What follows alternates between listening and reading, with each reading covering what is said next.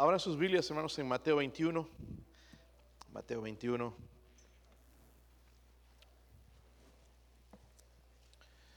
Mateo capítulo 21.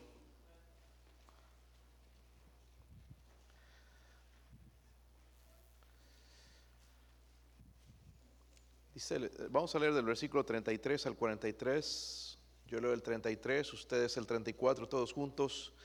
Leemos en el versículo 43. ¿Lo tienen, hermanos? Vienen como sin gasolina, ¿no? A ver, hermanos, eh, sin pilas. ¿Lo tienen o no? Dice, oír otra parábola, hubo un hombre, padre de familia, el cual plantó una viña, la cercó de vallado, cayó en ella, perdón, cavó en ella un, lugar, un lagar, edificó una torre y la, la arrendó a unos labradores y se fue lejos.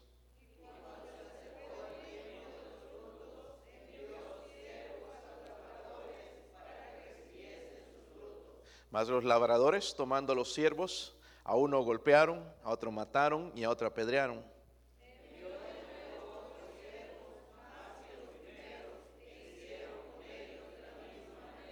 Finalmente les envió su hijo, diciendo, tendrán respeto a mi hijo.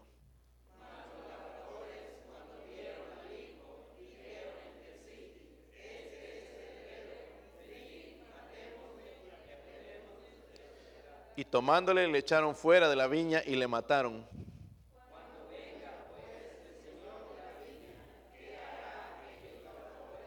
Le dijeron, a los malos destruirá sin misericordia y arrendará su viña a otros labradores que, que le paguen el fruto a su tiempo.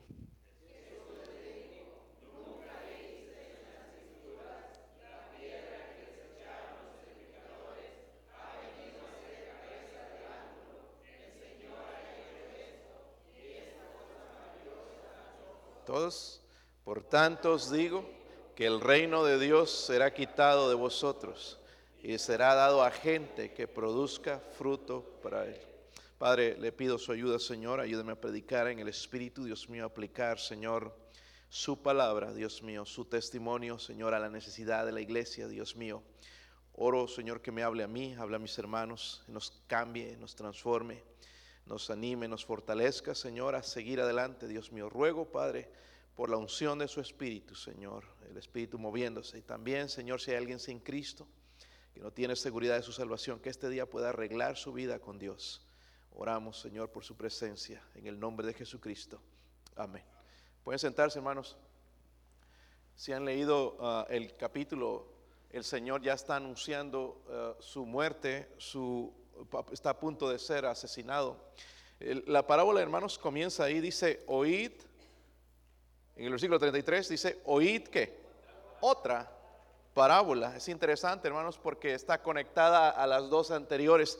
Y si está conectada, hermanos, porque es importante, porque está acusando a los religiosos, a los líderes religiosos, en ese caso a los fariseos, ¿verdad? porque ellos supuestamente decían que seguían al Padre, pero nada más lo hacían de labios para afuera. La realidad era otra.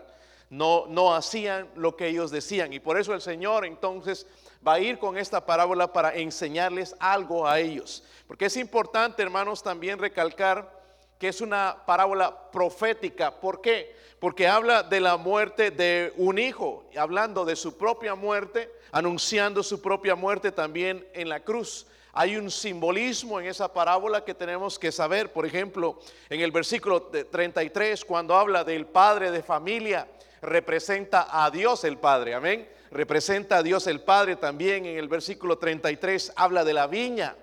Para nosotros no es común en nuestros días, pero para los israelitas es.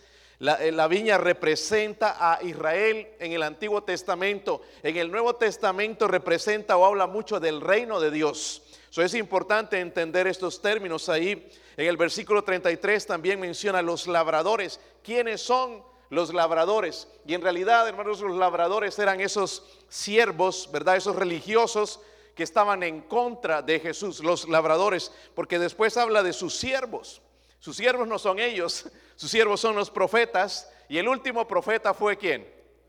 Juan el Bautista. Amén. Juan el Bautista, el último profeta, según Lucas 16, 16, que el último profeta, los profetas fueron hasta Juan, Juan el Bautista, obviamente. En el versículo 37 habla su hijo, menciona su hijo que representa sin duda al Señor Jesucristo. Ahora, esta parábola, hermanos, quisiera mostrar tres verdades que obviamente podemos verlo desde el punto de vista de decir eso fue para Israel.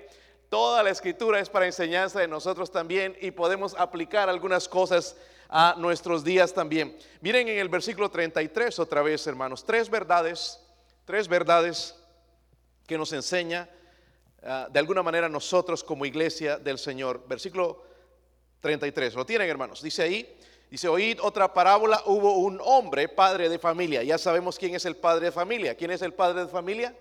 Dios, ¿verdad? El cual plantó, dice, una viña, la cercó de vallado, cavó en ella un lagar, edificó una torre y la arrendó a unos labradores y se fue lejos. Y cuando se acercó el tiempo de los frutos, envió a sus siervos, a los labradores, para que recibiesen qué? recibiesen los frutos de quién? Del, no, del, del, padre de familia, ¿verdad? Los frutos del padre, de Dios. En, esto, en, en, en otras palabras. vamos a ver esas tres verdades. Primeramente, hermanos, nuestro privilegio. Nuestro privilegio. La, la, la, parábola va directamente a los líderes de Israel. Debían cuidar, hermanos, esa viña, ¿verdad? Que representa a Israel. Ellos eran los encargados espirituales de de, ayudar al pueblo de Israel, pero en vez de ayudar, los hermanos les ponían cargas que ni ellos mismos cumplían, es lo que nos dice la Biblia, ¿verdad? Aunque es para ellos, hay unas verdades que se aplican para nosotros, ¿verdad?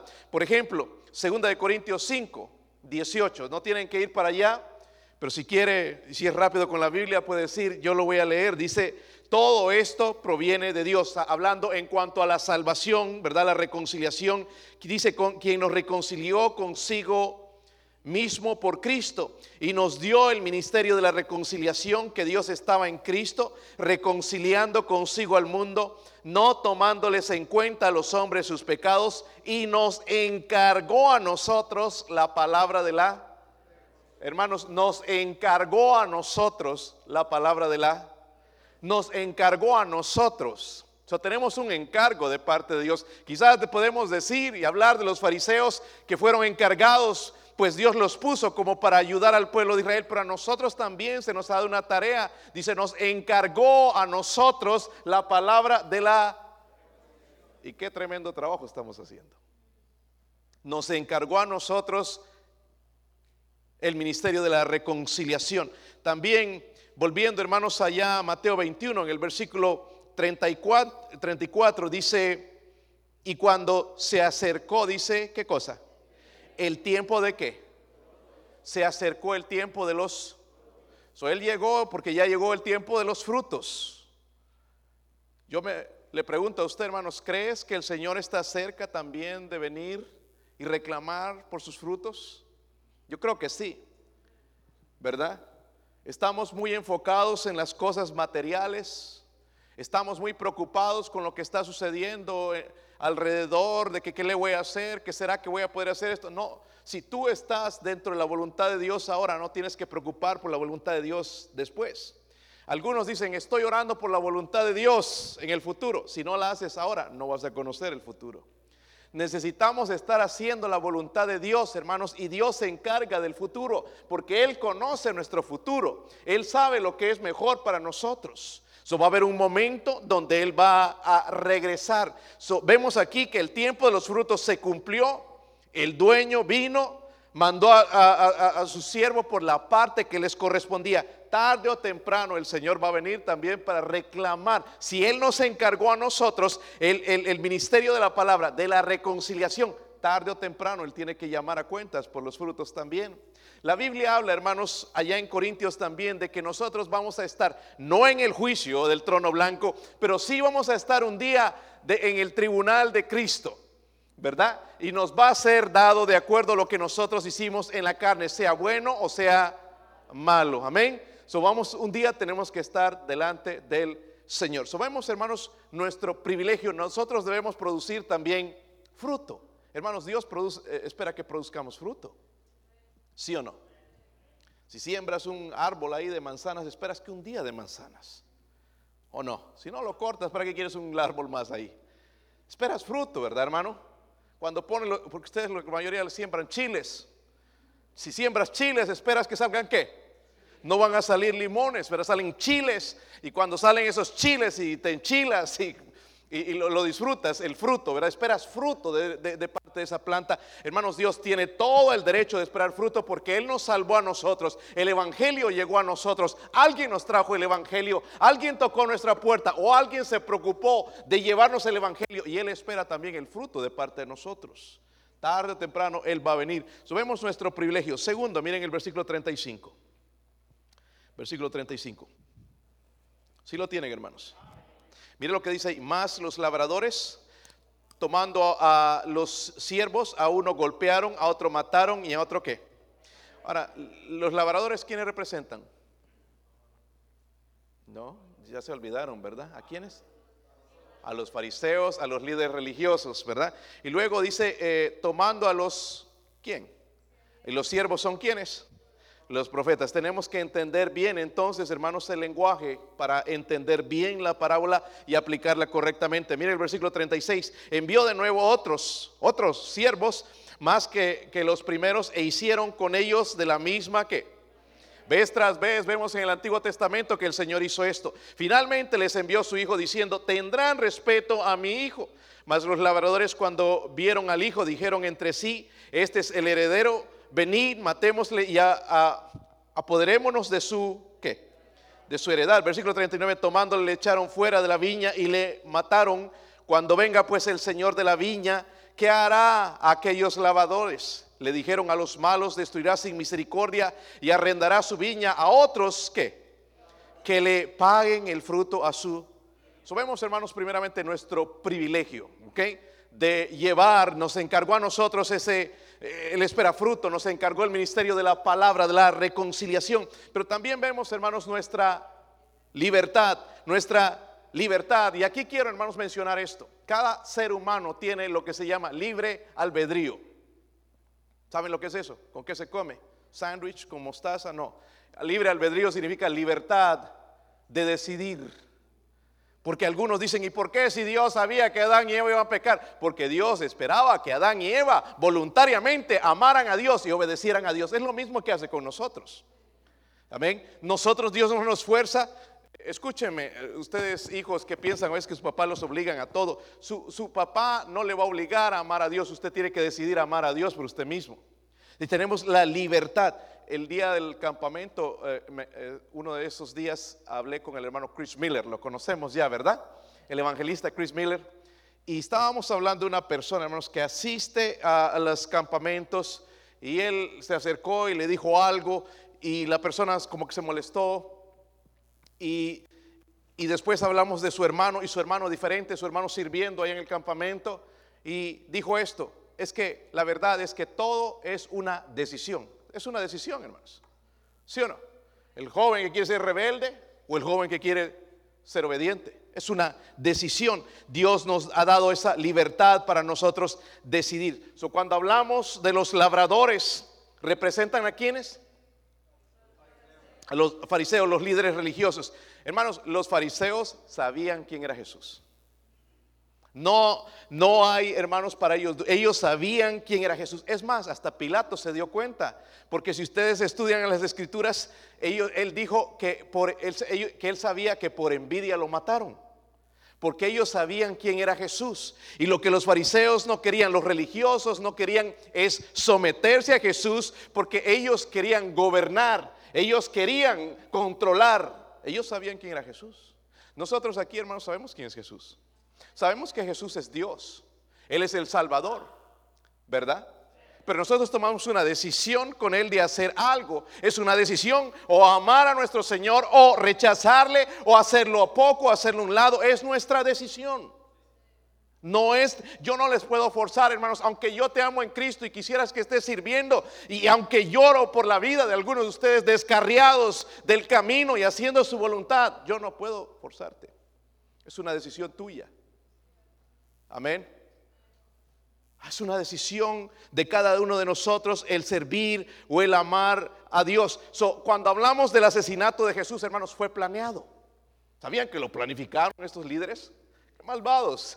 Planificaron la muerte anterior, los líderes religiosos también de los profetas, cómo los odiaban, los mismos reyes los mataban a matar. Y hablamos de Jeremías y hablamos de las cosas que les hicieron a todos ellos.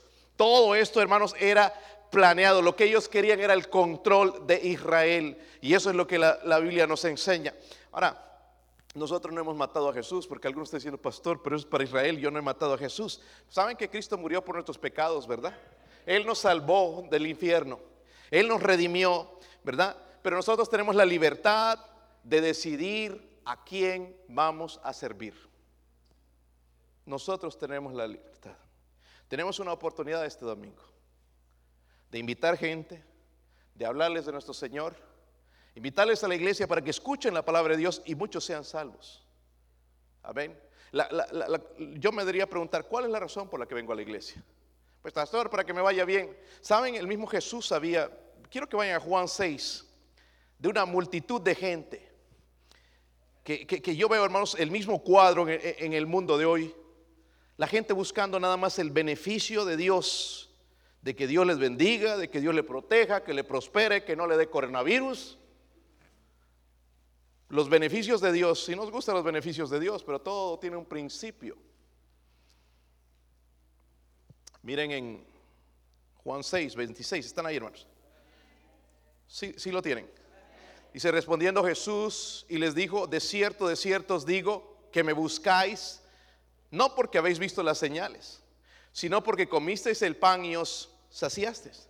Trabajad no por la comida que perece, sino por la comida que a vida eterna permanece la cual el Hijo del Hombre os dará, porque a esto señaló Dios. ¿Cuántas veces, hermanos, nosotros hacemos lo mismo? No venimos a la iglesia porque amamos a Jesús. Venimos por los beneficios que nos da Jesús. Porque nos gusta sentirnos bien, en paz. Queremos que nos proteja, que nos cuide, que nos guarde, que nada nos pase. Queremos eso, hermanos. Nada más miren nuestras oraciones egoístas. ¿Qué es lo que oramos? Señor, protégeme, que me vaya bien, que me cuide tengo esa cita en el doctor, Señor, que nada malo pase.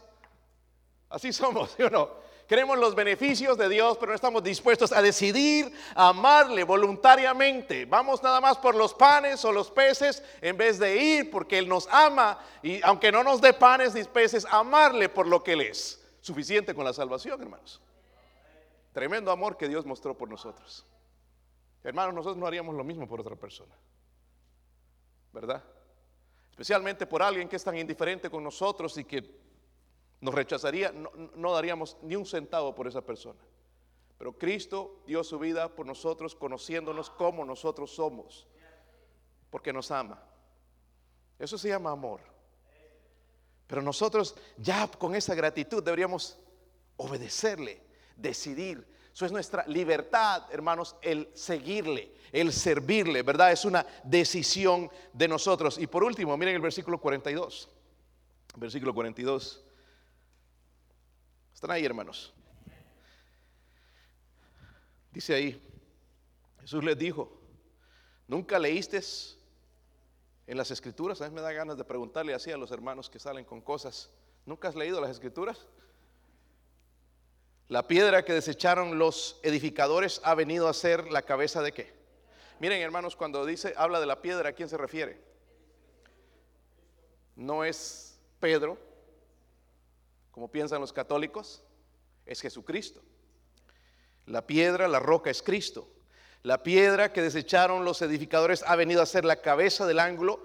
El Señor ha hecho esto y es cosa maravillosa, dice aquí a nuestros ojos. Versículo 43, por tanto os digo que el reino de Dios será quitado de vosotros y será dado a gente que produzcan los frutos de él. vemos nuestro privilegio, hermanos. Qué privilegio nos ha dado el Señor también de poder, ¿verdad? Nosotros nos ha dado ese privilegio tremendo, nos ha dado la libertad también de decidir, de hacerlo, de servirlo si queremos, pero luego, hermanos, tenemos una responsabilidad. Es nuestra responsabilidad. ¿Saben lo que es responsabilidad? ¿Sí o no? Cuando tú le das a tu hijo algo, tú eres responsable de cuidar, le das tu teléfono, porque lo cuidas mucho, ¿verdad? Que no se vaya a caer, raspar. Te costó mucho dinero, es el corazón. Y se lo prestas a tu hijo para que haga una llamadita o algo. Y si se le cae, wow, pobrecito de él. So, cuando ya pasa a las manos de él es su responsabilidad. ¿Sí o no? Por eso a mí, hermanos, que no me gusta prestarme carros ajenos también, ¿verdad? Porque no sabe, uno sale y casi siempre pasa. Y si no tienes aseguranza, ya te tocó a ti. Eso ya está en la responsabilidad de otro. Sabemos nuestra responsabilidad, hablando del padre, la viña. Yo veo, hermanos, que este hombre fue paciente, porque envió varios siervos, si han leído. No fue una vez, luego envió a su propio hijo. Una vez, no, no fue una vez, fueron varias veces, fueron asesinados, luego su hijo. Una vez, sí, pasó todo esto, envió sus profetas, envió a su hijo, lo dejó, vemos su paciencia, pero un día su paciencia acaba. Dios, hermanos, nos ha dado responsabilidades a nosotros también. Amén. Él reemplazó a Israel, cuando vimos en el versículo 43, por los gentiles. Y Dios nos ha bendecido tanto, hermanos, que si no llevamos fruto tarde o temprano como iglesia bautista la fe, el versículo 43 dice, el reino de Dios será quitado de vosotros y será dado a gente que produzca los frutos de él.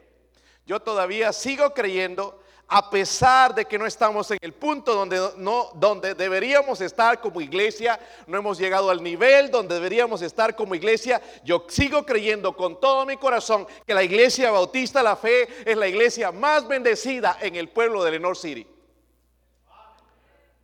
Dale la vuelta. Hay iglesias liberales, ok, traen la gente de diferente manera, pero donde hay gente sincera que ama a Dios y le sirve sinceramente, es otra cosa. Yo creo que esto viene de Dios. Dios, hermanos, le confió la Biblia no a los católicos, le confió la Biblia a Israel. Le confió su ministerio, le confió la palabra, pero los ellos estos labradores fallaron y entonces pasó ese ministerio a los gentiles. Y yo creo, hermanos, que nosotros los hispanos hemos sido bendecidos por Dios en el sentido de que nosotros hemos empezado a agarrar esa antorcha que Dios ha pasado de los, judíos. yo creo que está en nuestras manos ahora. Ah, yo no sabía, pastor. Creo que lo que está sucediendo, hermanos, entre nosotros es de Dios. Pero si nosotros no apreciamos lo que Dios nos da, lo va a pasar a otro. Y si lo pasa a otro, entonces ya en unos años más lo que va a haber en las puertas en vez de ventanas van a ser telarañas. Ese bautisterio va a tener que estar vacío y como closet, porque no van a haber más almas salvas. Quiero explicarles un poquito más, hermanos no nos pongamos creídos de que somos salvos. Porque no, no es hasta donde Dios quiere, ay, soy salvo y listo, punto, ya no me importa lo demás. No, Dios quiere que crezcamos. No, no, no nos gloriemos, hermanos, de que somos salvos, de que Israel rechazó a Cristo. El problema fue eh, justamente eso. Somos salvos. Dios nos escogió porque Israel decidió darle la espalda a Dios. Y si nosotros le damos la espalda a Él, Mira lo que dice en Romanos 11:11.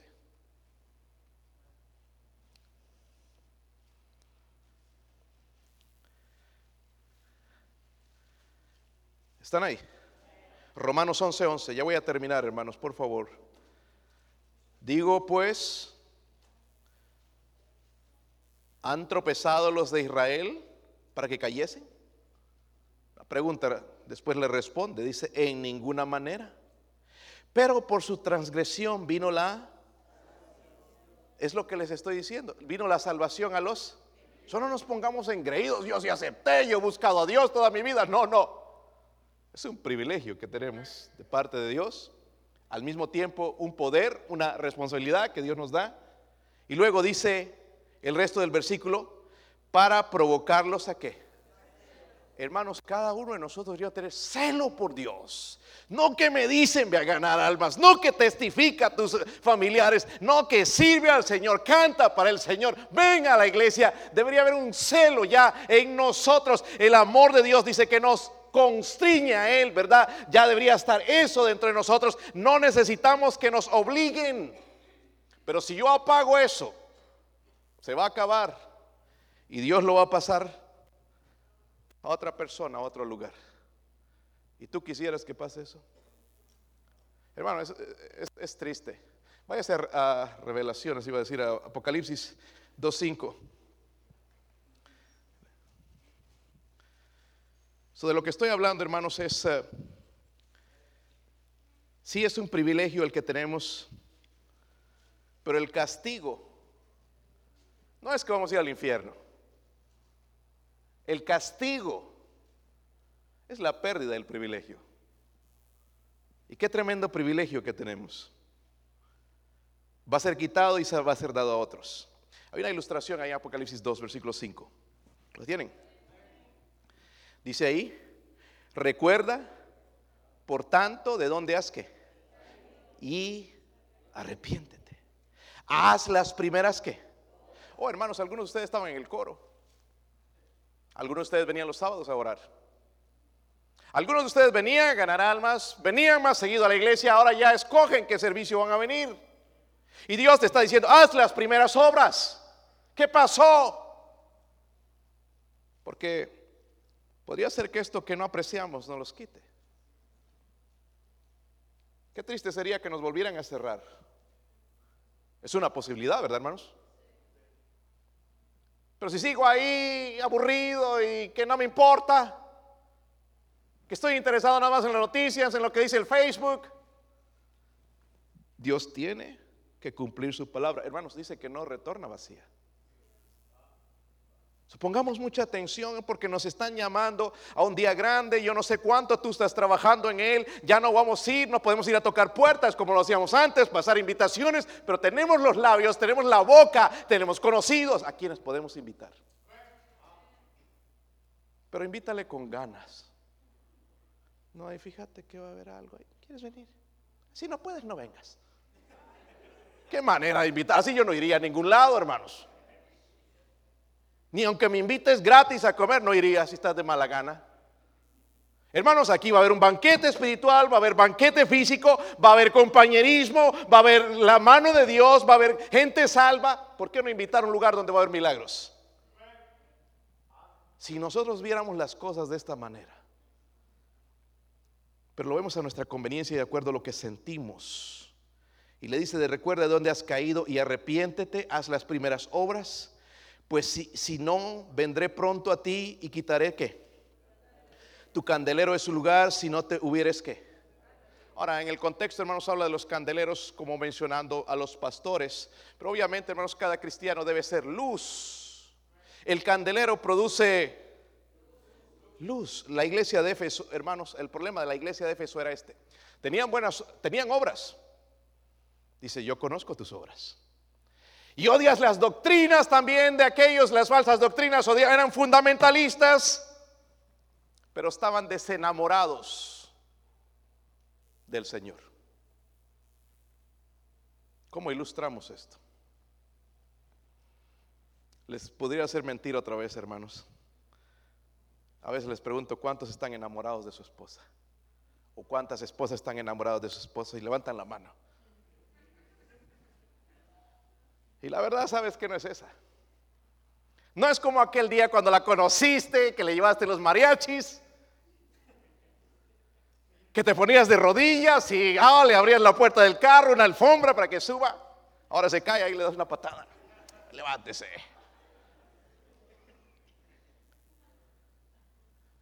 se acaba, ¿verdad?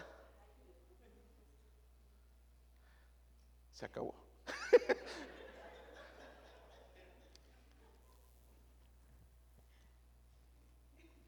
¿Qué hay que hacer para que ese matrimonio empiece otra vez a tener fuego? Hacer las cosas que se hacían antes.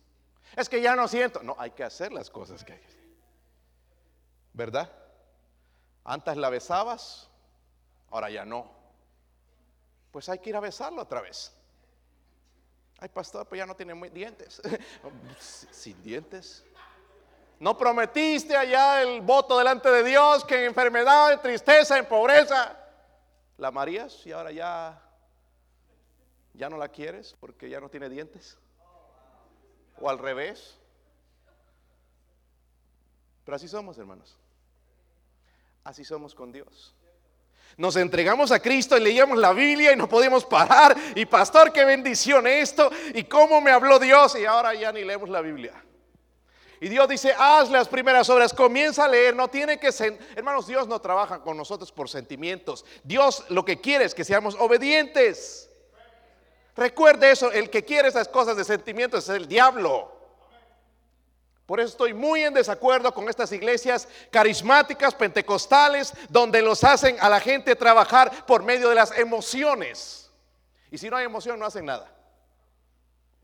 Lo primero que hacen en una iglesia es comprarse guitarras eléctricas, baterías y hacer ruido, unos parlantes así de este tamaño, más grandes que el pastor y ruido, porque es por las emociones, no es por el Espíritu Santo. Y la gente dice, ahí se siente el Espíritu, no, pero con tanto ruido, te, te maneja.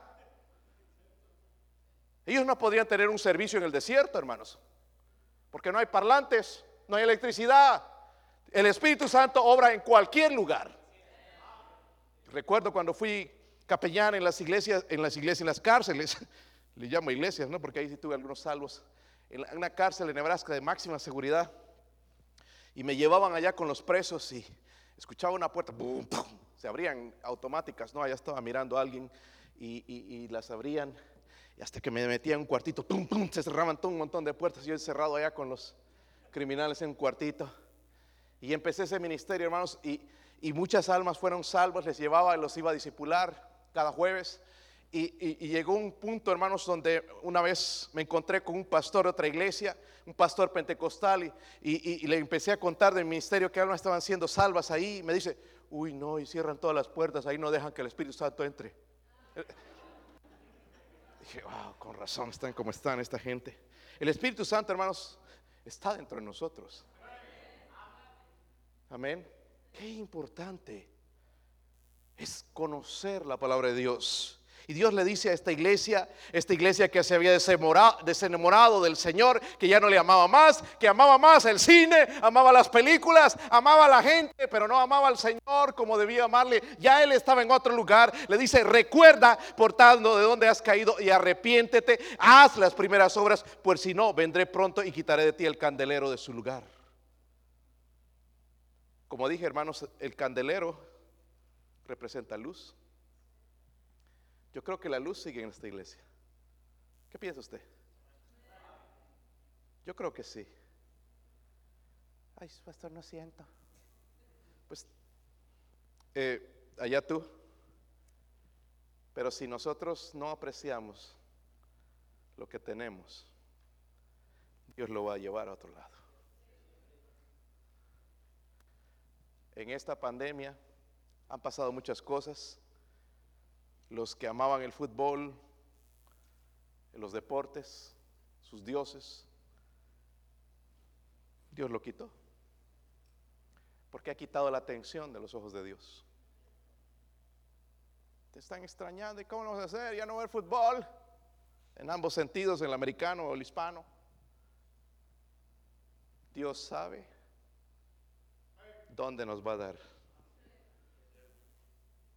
Y si Dios quita la luz de este lugar, vamos a tener hijos perdidos, nuestros nietos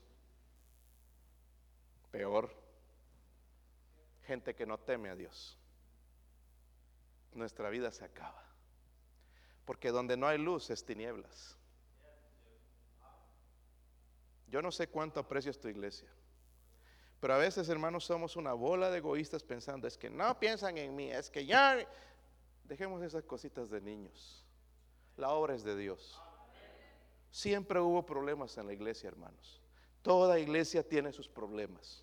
Donde hay gente, hermanos, ¿sabían hay problemas? Queremos mil, pero ya con 150 estamos batallando a veces, hermanos, de, de que tantos problemas. Imagínense mil, más problemas si no sabemos tratar con los poquitos que tenemos, ¿cómo le hacemos con esos otros? ¿Qué tal si escogemos en esta noche el volver? Porque Él dice, recuerda, por tanto, de dónde has caído. Eh, el, día domingo nos vamos a hacer una presentación aquí. Estábamos, mira, les pedí fotos, hermano, me han inundado de fotos. Yo no sé ni.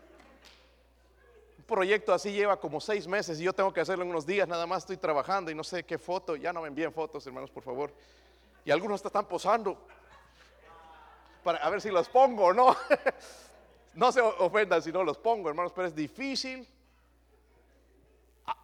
A ver, poner algo que, ¿qué va a ser? En realidad no es que deje a un lado, todos están buenos recuerdos y bendiciones, en todas veo sonriendo. Y estoy haciendo esto, hermanos, y veo todo lo que el Señor ha hecho a través de los años. Los predicadores que hemos tenido, las bendiciones que Dios nos ha dado, porque siempre estuvo el candelero. Dios fue apreciado, ¿verdad? Vemos, hermanos, entonces, nuestro privilegio, nuestra libertad y nuestra responsabilidad. Tenemos una responsabilidad. Ayer que llegué a, una, de las compañías que trabajan en Knoxville, es una compañía de landscaping donde hacen, y tienen construcción también. Llegué y me llamó rapidito el, patrón, me, dijo, ¿te acuerdas de Juan Francisco? Hay mucho hispano ahí, el 30% son hispanos de Guatemala. Y ah, le dije, sí, Juan Francisco, me recuerdo la última vez que hablé con él. Murió anoche. Juan Francisco. Yo no podía creer lo que me dijo. Yo me recuerdo la última vez que vi a Juan Francisco, hermano, ¿sabe lo que me dijo? Se estaba quejando. Ah, me tienen como juguete de aquí para allá, no me ponen en un lugar. Estaba contento. Y eso es lo que le duele a uno de los managers, porque dice, no, no estaba contento. Y hermanos, ayer yo veía casi lágrimas en los managers por Juan Francisco, porque ahí estaba. Murió parece con coronavirus. Y les voy a decir esto, hermanos, 35, 36 años. Dejó tres hijos. Y, y yo estaba en shock cuando escuché todo esto porque yo no lo pude testificar. Y yo sé dónde está Francisco. Está en el infierno probablemente. Y algunos de los managers se dan cuenta porque el patrón dijo, tiene algún pastor. Y, Saben, hermanos, yo, yo, yo sé que él murió con coronavirus, pero yo me fui a su casa. Pero dije, no, no puedo dejar esta familia así deben estar quebrantados, dolidos por su papá. Fui a la casa, toqué la puerta, allá con mi máscara, con un poquito de miedo, es que me voy a pegar el coronavirus a mí también. Y abrió a su hijo. ¿Qué pasó? Me dice.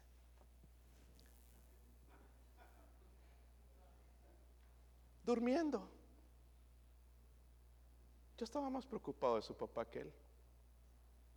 Su papá se rompió el lomo para darles de comer a sus hijos. ¿Y cómo le pagaron? Ahí estaba tranquilo. Oh, perdona, estaba durmiendo. Ah, se estiró. Hoy me llamó para pedirme el cheque de su papá. El último cheque que le correspondía. Juan Francisco no era apreciado en su casa. Digan lo que digan. ¿Saben que lo mismo hacemos con nuestro Dios? Estamos ahí en el servicio.